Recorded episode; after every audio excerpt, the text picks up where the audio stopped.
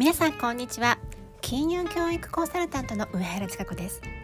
寒い日が続いてますが元気でお過ごしですか？さて今日は4月から高校家庭科で始まる資産形成の授業についてお話ししますね。ある証券会社が20代から50代の男女合計600名を対象に調査を行ったと行ったところ私も学校でお金の授業を受けたかったという方が71%もいたそうです。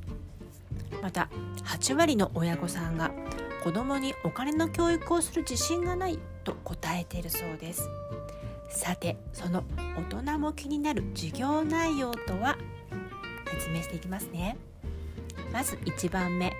家計の管理。2番目。リスク管理。3番目。障害計画。4番目。金融商品の基本的な知識。一つずつ説明していきますね。まず1つ目の家計の管理では人生の三大支出。と言われる。1教育費。2マイホーム費用。3番老後資金について学びます。2つ目のリスク管理では事故病気失業など思わぬ事態へどう対応するかを学びます。3つ目の障害計画では入学就職就職結婚などの人生設計とそれにまつわる収支について学びます。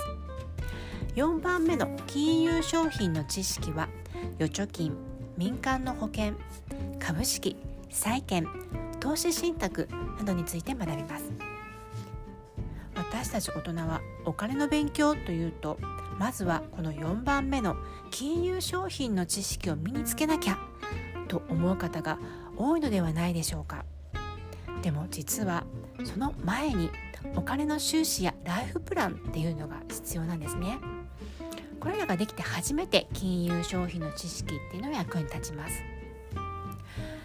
今ね情報がいっぱいある世の中なんですけれども大人である私たちって実は情報のつまみつまみ食いをしているだけなのかもしれません、ね、全体像っていうのはね分かってないのかもしれませんよね。はい。じゃあ最後にまとめると高校生が4月から学ぶ資産形成の内容は1家計の管理。2リスク管理。3障害計画。4金融商品の基本的な知識。です。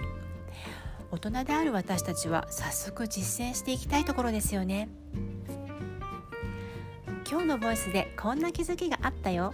役に立ったよっていう方はスタンプ一つでも送っていただけたら嬉しいです。最後までお聴きいただきありがとうございました。